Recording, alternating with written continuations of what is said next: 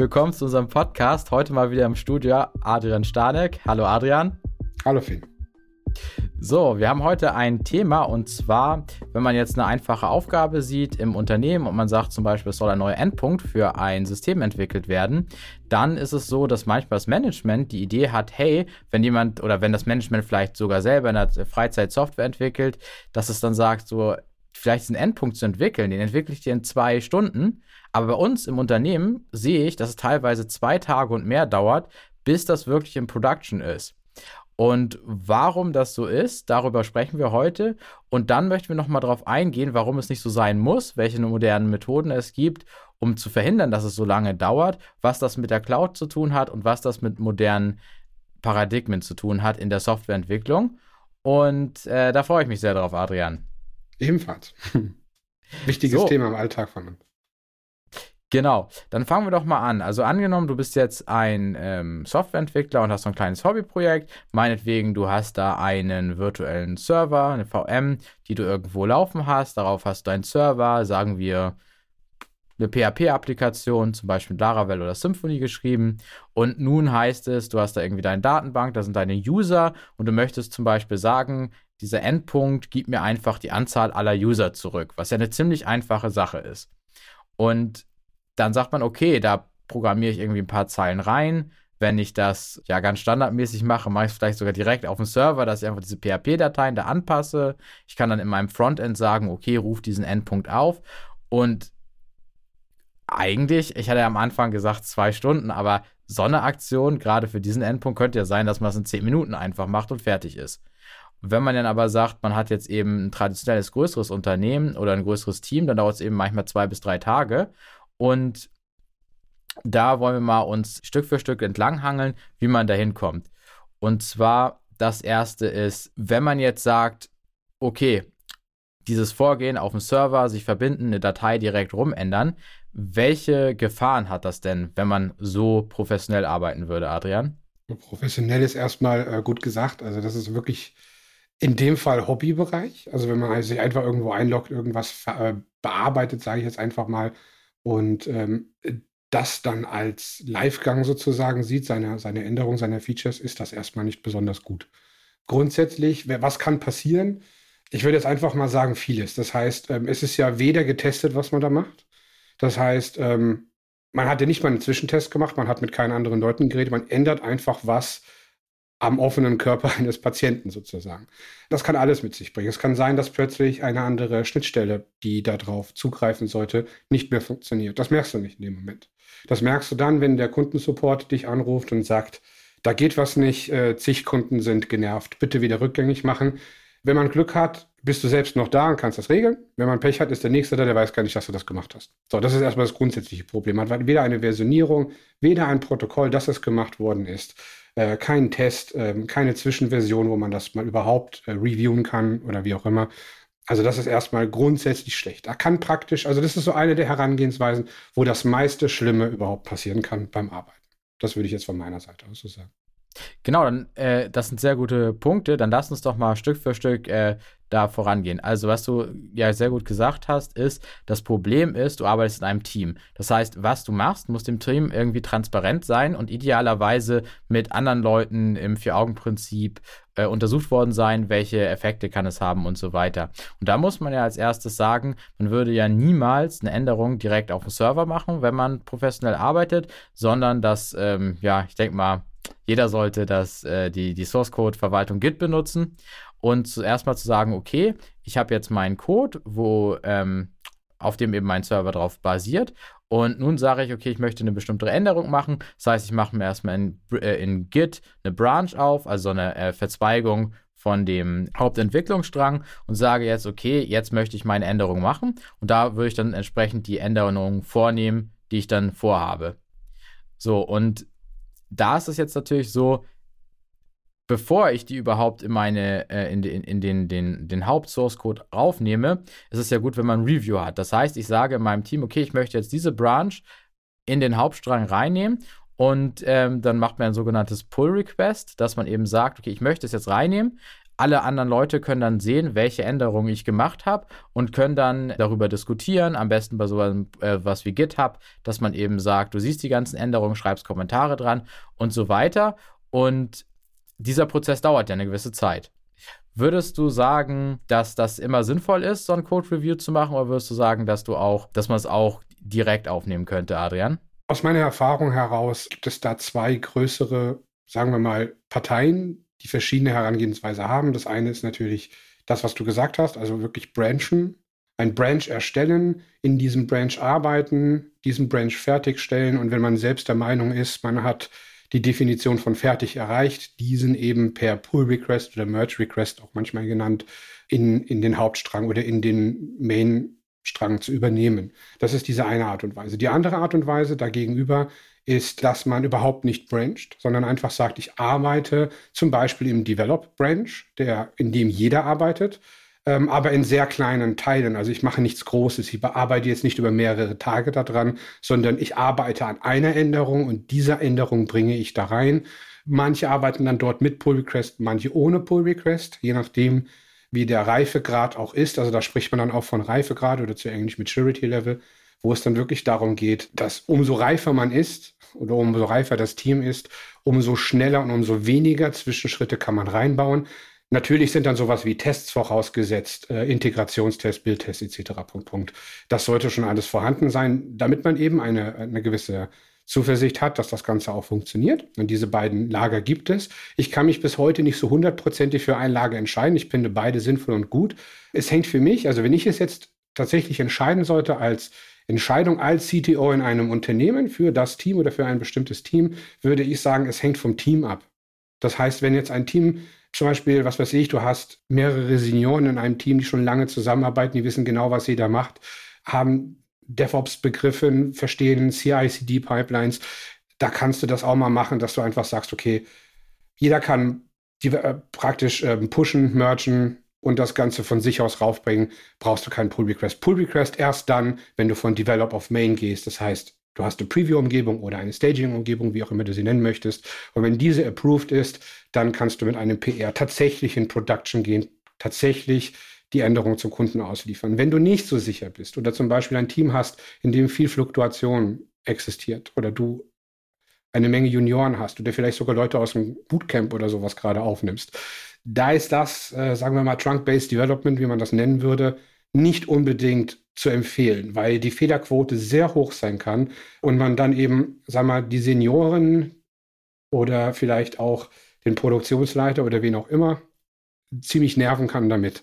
Weil im Endeffekt kurz vor Schluss dann eigentlich äh, so massive Probleme hast, dass du eigentlich sagst, das hätten wir viel früher sehen müssen. Wir müssen zum Beispiel Arbeit nachholen, Arbeit nacharbeiten. Da entstehen Kosten, da entstehen Probleme. Wenn man das dann hoffentlich sieht. Also wenn man das dann auch nicht sieht, dann sind diese Probleme natürlich auch äh, in Produktion, was überhaupt nicht gut ist.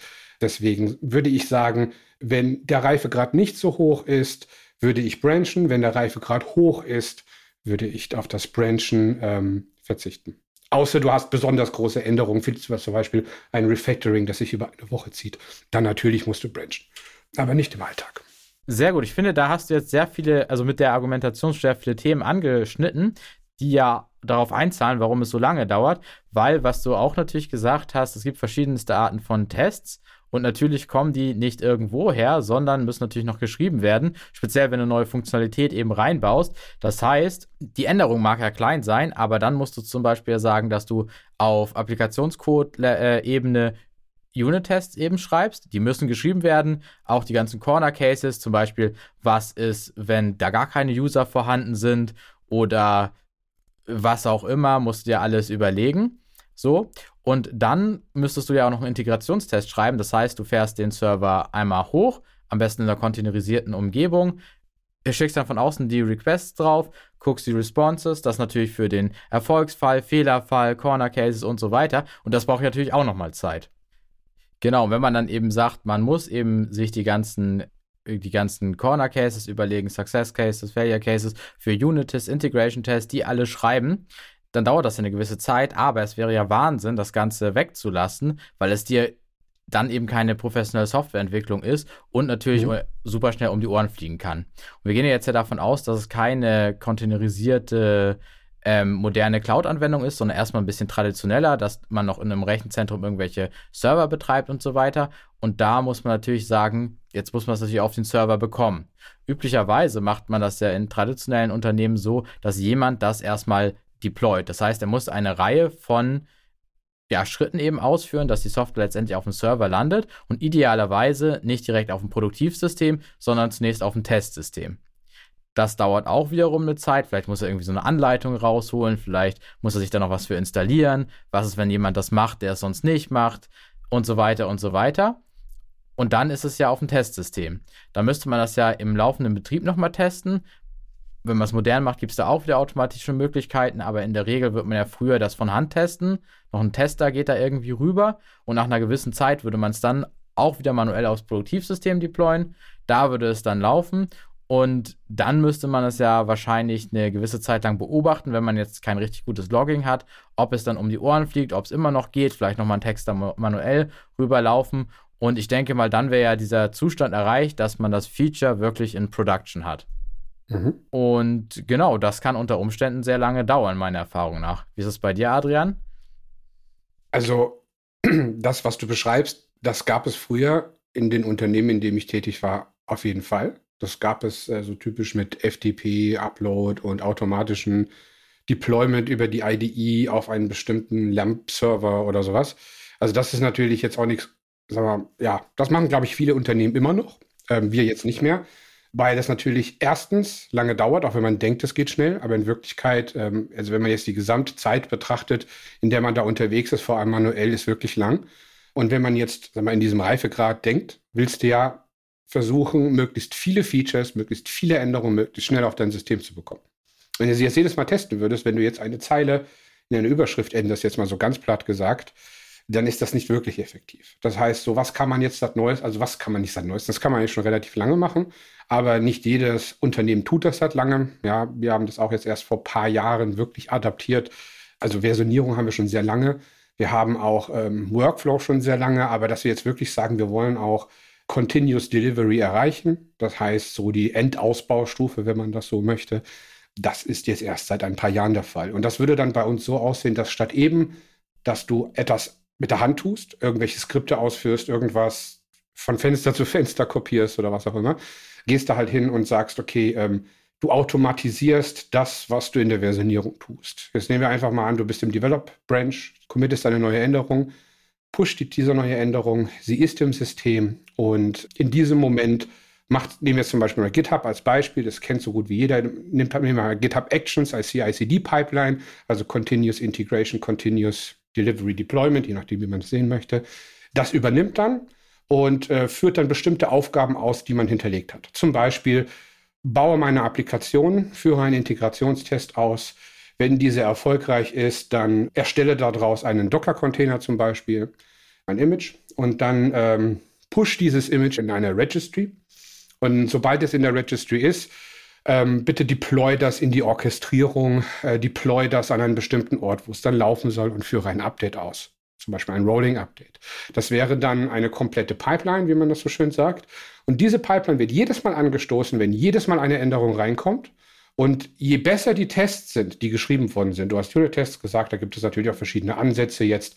Testen vorher, testen nachher, testgetriebene Entwicklung und so weiter und so fort. Ähm, je nachdem, wie gut die Coverage dort ist, wie gut die Zuversicht dort ist, funktioniert es dann auch entsprechend. Und, äh, und so kriegt man eben eine richtige Maschine hin. Das heißt, wirklich kleine, kleine Häppchen machen und diese Häppchen durchschleifen, vollautomatisiert. Und dann kommt man ähm, auch nicht mehr in diese Problematik, dass große Änderungen am System große Probleme hervorsuchen, ver verursachen, dass selbst wenn mal was durchrutscht, dann ist es in der, in der Regel genauso schnell wieder behoben, wie man es eigentlich ja, erzeugt hat, den Fehler sozusagen. Das ist so aus meiner Sicht der Vorteil und der größte Unterschied zu dem vorher. Nehmen wir jetzt mal an, man hat genauso viele Änderungen mit dem alten, mit der alten Herangehensweise. Na, dann hat man natürlich das Problem, dass man spätestens bei der zweiten Änderung ja schon im Endeffekt einen Stau aufbaut, den man gar nicht überbrücken kann. Das heißt, so schnell kann man gar nicht arbeiten. Geschweige denn, wenn man einen Fehler macht, dann dauert das auch entsprechend lange, diesen wieder zu korrigieren. Welche Änderung hat denn überhaupt diesen Fehler hervorgerufen? Das weiß man ja gar nicht. Da fängt es dann schon an. Also das wären für mich so die beiden Unterschiede. Hm, ja, super interessant. Da skizzierst du ja direkt schon den Lösungsweg. Da können wir gleich ja nochmal äh, drauf eingehen, indem wir sagen, wir skizzieren mal, wie sowas im Idealfall ähm, ablaufen könnte. Was ich auch noch erwähnenswert finde, da auf jeden Fall ist, wenn man sagt, man hat dieses traditionelle Vorgehen, was viele Schritte ähm, von Hand notwendig macht, muss man ja sagen, wenn das gesamte Deployment meinetwegen jetzt manuell eine Stunde dauert oder so, heißt es ja nicht, dass es wirklich nach einer Stunde fertig ist, sondern wenn du zum Beispiel, kennt man ja selber, man hat Meetings, muss sich um das kümmern, um dies kümmern und so weiter und das Ganze automatisch läuft und es dauert auch eine Stunde, zum Beispiel jetzt, was ja auch sehr lang wäre, aber dann läuft es ab dem Zeitpunkt, wo man startet, auf jeden Fall innerhalb von einer Stunde durch und das ganze Manuelle, dann ist man irgendwie im Meeting und so weiter und so weiter und es zieht sich dann alles so, ne? Mhm. Und dann lass uns doch mal hingehen, wenn wir sagen, wir gehen jetzt weg von diesem traditionellen Ansatz und wir gehen äh, hin zum Beispiel in die Cloud und beschreiben den ganzen Vorgang mal, ähm, ja, wie der ideal wäre. Vielleicht äh, kommen wir da auch auf kontroverse Ansichten, dass wir uns da nicht einig sind und sagen im Idealfall, wie würde es dann zum Beispiel in der AWS Cloud landen. Und ich möchte es mal an einem Beispiel machen. Und zwar, wir haben jetzt diese Backend-Applikation, die in AWS läuft, im Elastic Container Service als Docker-Image. Und genau, die möchten wir eben lokal entwickeln. Und wir möchten jetzt dieses Feature möglichst schnell in Production haben. Mhm. Genau, dann lasst uns mal, ähm, ich, ich kann machen, ich skizziere mal den Weg aus meiner Sicht und nach jedem Schritt kannst du ja sagen, ob du dazu stimmst, das anders siehst oder was noch hinzufügen würdest. Mhm, mach das. Also ich gehe jetzt einfach mal davon aus, dass wir sagen, wir haben jetzt äh, unseren Source Code und machen eine neue Branch. So, wir haben jetzt ein Docker Compose File, was uns äh, ermöglicht, eben zu sagen, wir haben einmal diesen, diesen Backend Service und wir können zum Beispiel auch eine Datenbank, zum Beispiel eine PostgreSQL-Datenbank, die wir zum Beispiel auch in AWS haben, uns lokal hochfahren. Das würden wir also machen. Backend-Service ist hoch, Datenbank ist hoch und ich nehme jetzt zum Beispiel so ein Tool wie Postman und kann dann lokal einfach diese Endpoints testen. So, dann würde ich sagen, okay, ich fahre das erstmal hoch, ohne dass ich eine Änderung mache, einfach um zu gucken, geht das auf meinem System, habe ich da was falsch gemacht? Das mache ich immer als allererstes, bevor ich was ändere, guck mal, geht das gerade? Mhm. So, dann würde ich als erstes sagen, okay, nun schreibe ich mir einen Unit-Test für dieses Verhalten. Also ich habe den Endpunkt, wo ich zum Beispiel eine, eine Funktion innerhalb dieser Händlerfunktion nochmal neu schreibe, eben hol dir das aus der Datenbank und berechne das und da würde ich äh, einmal ne Standardfall, irgendwie Datenbank ist nicht erreichbar und ja, Datenbank verhält sich komisch oder so, einfach als Unit-Test abbilden. Das wäre so mein erster Schritt. Und äh, genau, als nächstes würde ich dann eben sagen, dass ich gucke, meine CI-Pipeline, wie da, da die entsprechenden Tests aussehen, und würde da einen Integration-Test schreiben, der eben sagt, fahr den Server als gesamtes Ding hoch und mach von außen mhm. den Request und dann eben auch wieder für die Fälle. Gehst du da mit oder wie sieht's aus, Adrian? Absolut. Also ähm, ich habe da jetzt darauf nichts geantwortet, weil wir das genauso machen. Bei dem Thema Unit-Test schreiben gibt es bei uns natürlich auch immer wieder die, die kontroverse Diskussion, ob wir jetzt Test-driven, also testgetriebene Entwicklung machen sollten oder Test-Last-Development, also praktisch die, äh, das Testen nach der Entwicklung. Aber ansonsten ähm, haben wir da, habe ich da jetzt eigentlich so nichts hinzuzufügen. Das ist nur, das ist nur ein wichtiger Punkt, ab wann man eben diesen Unit-Test macht, ob man diesen Unit-Test macht.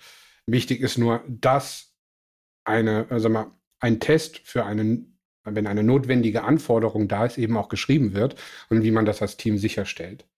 Aber das ist im Endeffekt das Einzige, was ich so hinzufügen kann. Also der Workflow ist in meinen Augen ein Best Practice Workflow. Den machen wir auch so. Sehr gut. Und dann äh, kommt jetzt ein Punkt, wo meiner Meinung nach sich der Anfänger vom Profi unterscheidet. Jetzt könnte man ja sagen, ich mache jetzt einen Pull-Request. Aber ich sage nein. Oder doch, ich mache einen Pull-Request, aber ich weise den zunächst niemanden zu, sondern ich schaue mir dann selber erst nochmal mein Git-Diff an und gucke, ist es aus einer Sicht von einem Dritten verständlich? Brauche ich noch Kommentare? Sind da irgendwelche Sachen noch drin, die ich nicht aufgeräumt habe? Sind da irgendwelche To-Dos? Ist da irgendwie noch Leichen, dass es unkommentiert ist und so weiter?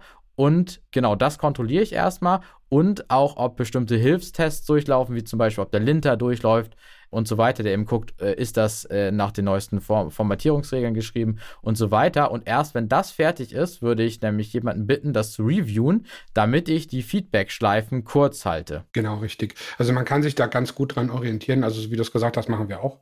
Dass das was im, im, in der Pipeline vorkommt, was gemacht wird, dass man das versucht, so gut es geht nachzuahmen mit manuellen Schritten vorher. So weiß man es eigentlich schon relativ gut, weil das ist ja gerade der, äh, der Vorteil, wenn man in Docker entwickelt und äh, also nicht direkt vielleicht in Docker entwickelt, aber mit Docker entwickelt und auch Docker in Produktion und in allen anderen Systemen benutzt, kann man das schon wirklich sehr gut ähm, nachahmen, was passiert. Also angefangen natürlich, wenn wir jetzt in einer Node-Anwendung zum Beispiel sind, dass man baut, ähm, dass man guckt, geht er durch, geht der Linter durch, gehen alle Regeln durch, läuft der Test durch, einfach den man vielleicht mit mit Jest zum Beispiel tut, ja, der auch dann vielleicht in Production genauso testet, läuft er durch, dass man einfach sagt, ich mache ein Pre-Flight, so würde ich den halt nennen, ein Pre-Flight, bevor ich tatsächlich mein PR mache. Also da würde ich tatsächlich, bevor ich selbst den Pull-Request stellen würde, würde ich ähm, diesen Pre-Flight durchführen und dann den Pull-Request mit auf dem Stand machen, wie ich getestet habe. Nicht anders. Ich würde nichts mehr anderes tun. In, ab diesen, in diesem Moment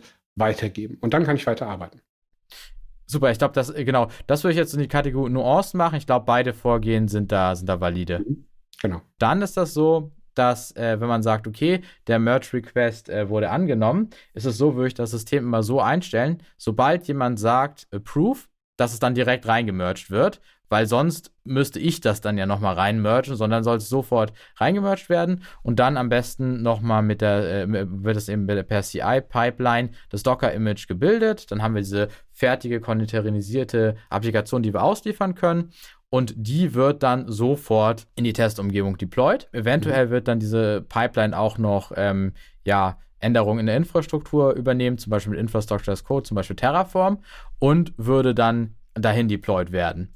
Danach würde man nochmal so einen End-to-End-Test äh, automatisch in der Pipeline durchführen, dass man sagt, gegen das ins zum Beispiel Testing deployte fährt man nämlich auch nochmal die Integration-Test, diesmal aber nicht quasi innerhalb der Pipeline in diesem Docker Compose Setup, sondern im deployten Zustand. Und nun scheiden sich die Geister, ob nach diesem Schritt, wenn das eben erfolgreich in der Testumgebung ist, und diese Tests erfolgreich waren, ob es dann sofort nach Production deployed werden soll.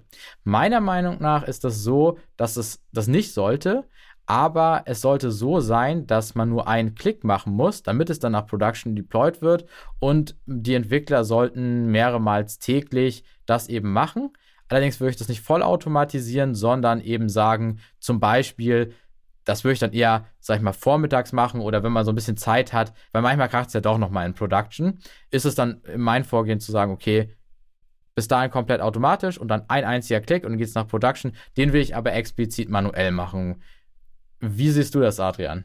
Das ist ja vorhin schon angesprochen worden. Also für mich ist das ein, eigentlich ein reiner Punkt von Reifegrad und Produkt. Das heißt, äh, würde ich jetzt natürlich äh, die Verantwortung über eine Banking-Software haben, würde ich ähm, auf keinen Fall irgendwas automatisieren. würde ich genau gucken, was passiert und ich würde auch nicht jeden Tag ein Update machen. Das ist einfach, der Schaden kann zu groß sein, ganz klar. Ähm, ist man aber in einem Bereich, wo man weiß, dass da sind wir wieder bei diesen, bei diesem, im Englischen schön sagt, die Small Batch Sizes, also einfach kleine Pakete zu schnüren. Diese kleinen Pakete ähm, machen auch wenig Probleme, wenn was passiert. Und da bin ich dann wieder ein Freund davon. Also wenn wir jetzt von einer Shop-Plattform, einer Plattform im Allgemeinen reden, vielleicht eine Software, mit der man ähm, Dinge buchen kann.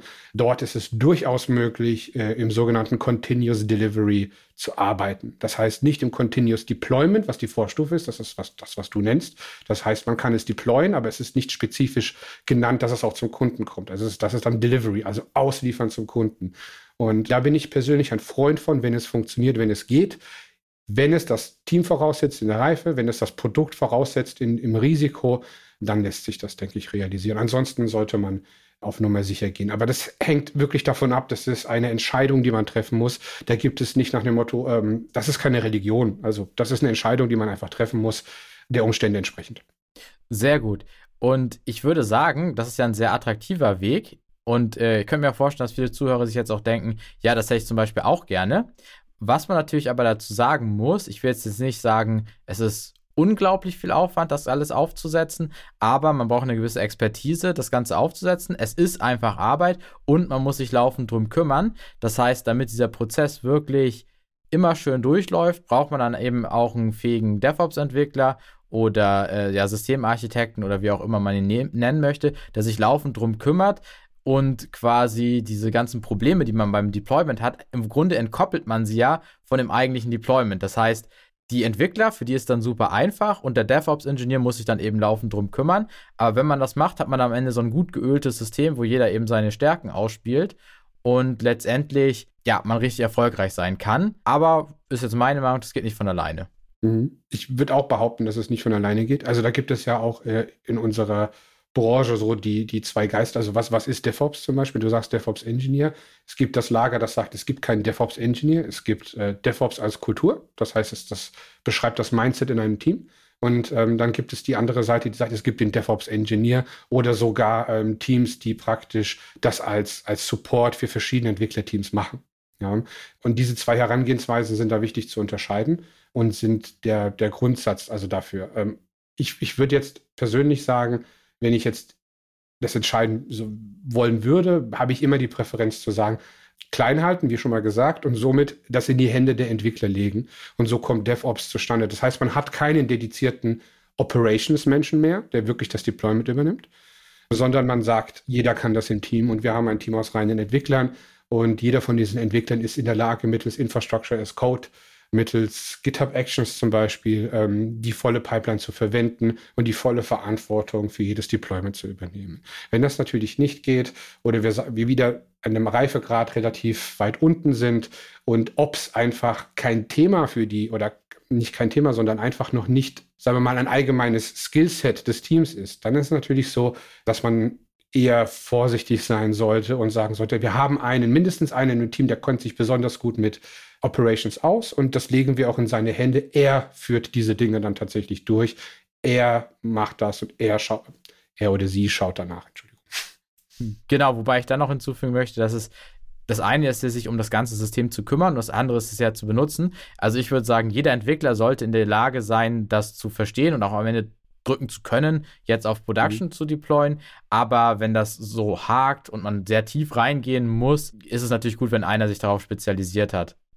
Richtig, also man, das sollte man immer haben. Also es sollte immer Mentoren geben, die dem Team helfen und supporten. Das sollte es immer geben. Und es wird es auch immer geben. Du hast ja nie den, den, ähm, den exakt gleichen Level im ganzen Team. Das heißt, es wird immer einen geben, der sich mit einer Sache besonders gut auskennt.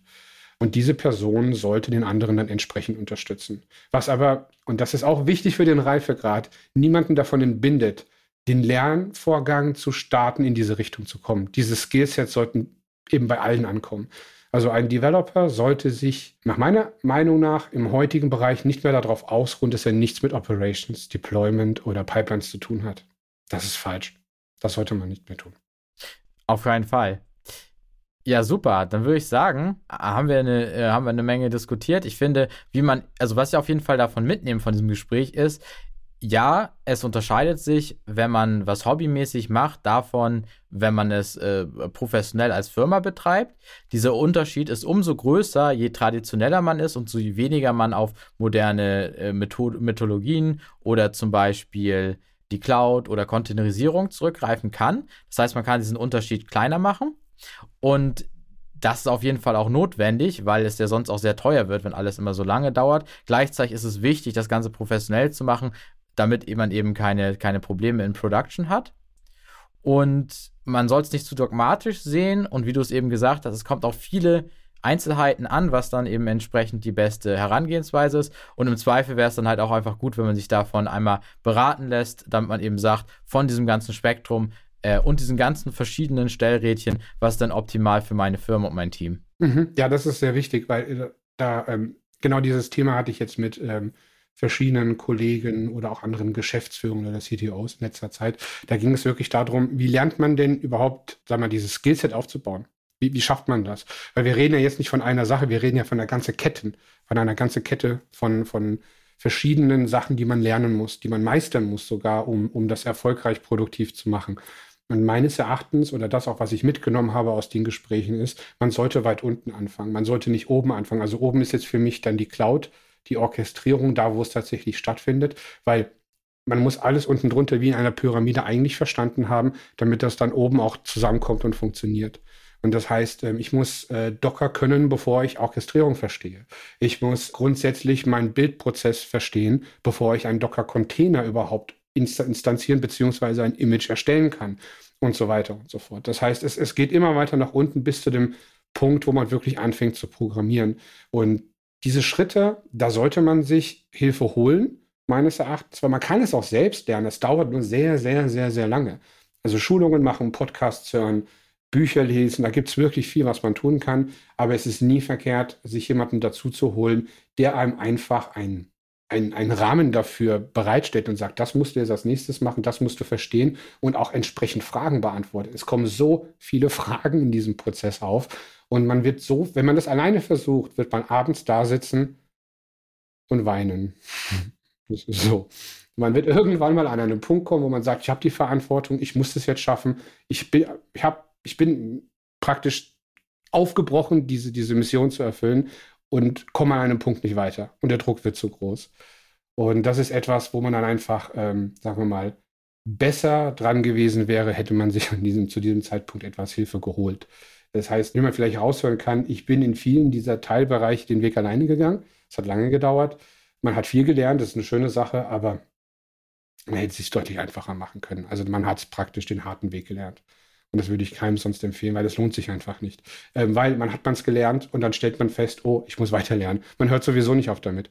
Das heißt, ich würde ich würd den Anfang leicht machen, weil ähm, sobald man in Produ Produktion ist mit seinen Sachen, sobald man in der Cloud ist, sobald man Best Practice macht, geht das immer weiter. Best Practice bleibt nicht Best Practice, das entwickelt sich weiter. Man, man muss sich weiterentwickeln, das Team muss sich weiterentwickeln und man sollte die Zeit effektiv und vernünftig nutzen. Also gerade wenn man jetzt zum Beispiel eine Führungspersönlichkeit ist, sollte man die Zeit in die Führung und den Aufbau des Teams stecken, in das, in das, äh, wie das Team lernt, wie das Team die Fähigkeiten aufbaut, dass alles gut funktioniert und nicht, wie funktioniert das überhaupt? Das ist einfach falsch. Ja, das sollte man nicht tun. Aus meiner Erfahrung kann ich das mitgeben. Ich habe es falsch gemacht. Sehr gut. Dann haben ja die Leute eine sehr gute Motivation, entweder uns von Clouds und den Helden zu kontaktieren oder dich. Ähm, magst du noch mal kurz sagen, Adrian, man kann dir, glaube ich, auch äh, gratulieren zur neuen Firma. Ja. Ja, wir haben jetzt gegründet, die Webbar GmbH, sind aktuell noch in Gründung. Das heißt, ich ähm, werde von der Bits in Motion zur Webbar GmbH wechseln und wir werden zusammen mit meinen Kollegen Jonathan Aretzky und Arjuna Wenzel dort Dienstleistungen im Bereich der Webentwicklung von der Vision bis in die Cloud anbieten. Auch Consulting, das heißt, wir werden auch beratend tätig sein. Ich bin zum Beispiel beratend auf der strategischen Ebene unterwegs für CTOs, Geschäftsführer, um eben Geschäft mit, mit Technologie zu verbinden, auch die digitale Transformation nach vorne zu treiben, aber eben auch für, für Web-Applications äh, jeglicher Art, also auch mobile Applikationen im, praktisch entwickelt im Web und so weiter. Also das sind alles unsere Themengebiete und so kamen wir ja auch zusammen, weil wir im Endeffekt zusammenarbeiten und dieses Skillset Cloud in der AWS, jetzt speziell in der AWS nicht hatten und auch einfach sehr zufrieden waren, dass wir dich dabei hatten. Das hat einfach viel geholfen. Das muss ich wirklich ganz ehrlich sagen, das sage ich jetzt einfach so, weil ähm, es sind irgendwann einfach zu viele Dinge geworden, die man lernen musste. Es sind einfach wirklich, wirklich viele Dinge. Man unterschätzt das am Anfang und man sollte sich auf seine Kernaspekte konzentrieren und das war das war ja einfach nicht. Und mein Kern, also ich bin sehr breit aufgestellt, ich muss sehr viele Dinge abdecken können. Und das habe ich eben ab einem gewissen Punkt jetzt ohne Hilfe nicht geschafft. Und die Hilfe von dir war da einfach großartig. Und seitdem verstehen wir uns gut und machen auch solche Dinge wie hier im Podcast. Von daher zu empfehlen. Super, ja, vielen Dank für die lieben Worte, Adrian. Und dann, genau, bedanke ich mich für das Gespräch und ich denke mal, wir werden jetzt den einen oder anderen Denkanstoß ausgelöst haben. Ja, das wollten wir auch. Von daher ist das gut. Super, vielen Dank.